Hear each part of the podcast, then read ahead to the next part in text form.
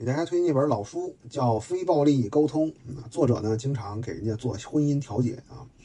在这本书的前面啊，就有一个故事啊，看得我真是代入感非常强啊。这个故事呢是这样的：有一对结婚了三十九年的夫妻，就是因为结婚半年内啊，妻子就两次透支了支票。从那之后，丈夫就再也不让妻子管钱了，坚持了三十九年，两个人也吵了三十九年。那么这个作者呢，就调解嘛。作者认为他们最大的问题呢，并不是钱本身，而是他们不知道对方真实的需求是什么。他就让双方啊，给都告诉他需求是什么。先问的这个妻子，妻子说：“你听啊，第一次，妻子说，很明显，他不想让我花任何钱。那么这个作者分析啊，这个妻子讲的呢，不是她自己的需求，她讲的是她的老公在他两次透支之后。”对他采取的对策，词不达意啊。第一次，那么他安慰了这个妻子，又问了他一遍。第二次，他的妻子说：“我解释一下，他就跟他爸一个德行。”然后他就告诉了这个作者，他的公公是多么不舍得花钱。那么作者分析，第二次他在讲什么呢？他是在分析她的老公的行为模式很可能延续了他的公公，但是这依然不是他的需求，他还在指责。那么这个作者呢，又安慰了他半天。那么在第三次问他的时候，他说：“我觉得结婚后我两次透支了账本，并不代表我会一直那样。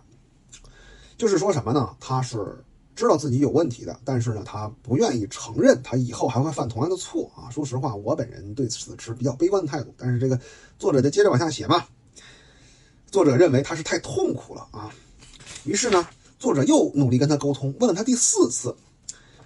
第四次，他说：“我觉得我的老公就是认为我花了太多的钱了。”那么，作者分析，在第四次这个女人的表达中，她仍然不知道她老公的需要是什么。她听到她老公的需要，就认为这是对自己的批评啊。她老公的需要是什么呢？她老公的需要就是说：“我认为把钱交给你管，这个家就垮了，所以只能我管啊。”她老公就这么一个需求啊。那么作者又换了一种沟通手段，到第五次，啊，问这个妻子，这个妻子说，他不信任我，他觉得我很蠢，不会有长进，这不公平。我偶尔有错，不代表我一直会犯错啊。到了第五次沟通，这个妻子仍然还在抱怨她老公为自己开脱。那么，一直到第六次，作者又换了一种手段来问这个妻子，就是你到底想要什么？这个妻子最后说：“我希望他能信任我。”你看，一个人能正常表达自己的意见是一个多难的事儿。三十多年了，就这话没说出来，啊，就这段对话，我相信各位谈过女朋友的、有过婚姻的啊，多少听着有点耳熟，是吧？先整态度，对吧？再攻击对方啊，顾左右而言他啊，最后就实在不行了啊。我就是希望被原谅，对吧？说白了就是啊，我是有刚结婚两次就大手大脚了，那我以后也不等于一定会这样啊。说实话，这个事儿呢，我觉得作者呢只是用来表达一下这个所谓的非暴力沟通的这么一个技巧啊。但是这个事儿我看着是真恶心啊。那这本书呢讲的是什么呢？就是如就当然了哈，这本书里这个脑脑脑残的这方呢是女的，但是很多时候呢，男的也有脑残的时候啊，也讲不进去啊，就是也不能很快的。把自己真实的需求讲出来，而且呢，大部分的人啊，不论男女啊，只要是脑子不好使的，基本上在听到别人给自己提意见的时候，都会第一时间认为是人身攻击啊。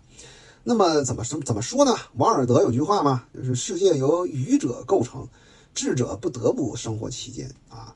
诶，你总是要挣钱，对吧？人人都是乙方啊，你遇到这样的你怎么办呢？你又不能甩脸走人。该哄哄，对吧？该沟通沟通，有时候光哄不行啊，你得给他把事儿讲明白啊，对吧？不讲明白，他怎么打钱呢？那这本书呢就很必要了啊，他教你如何一步步的慢慢发现对方的真实意图，哎，然后再有的放矢，大概就是这么个意思啊。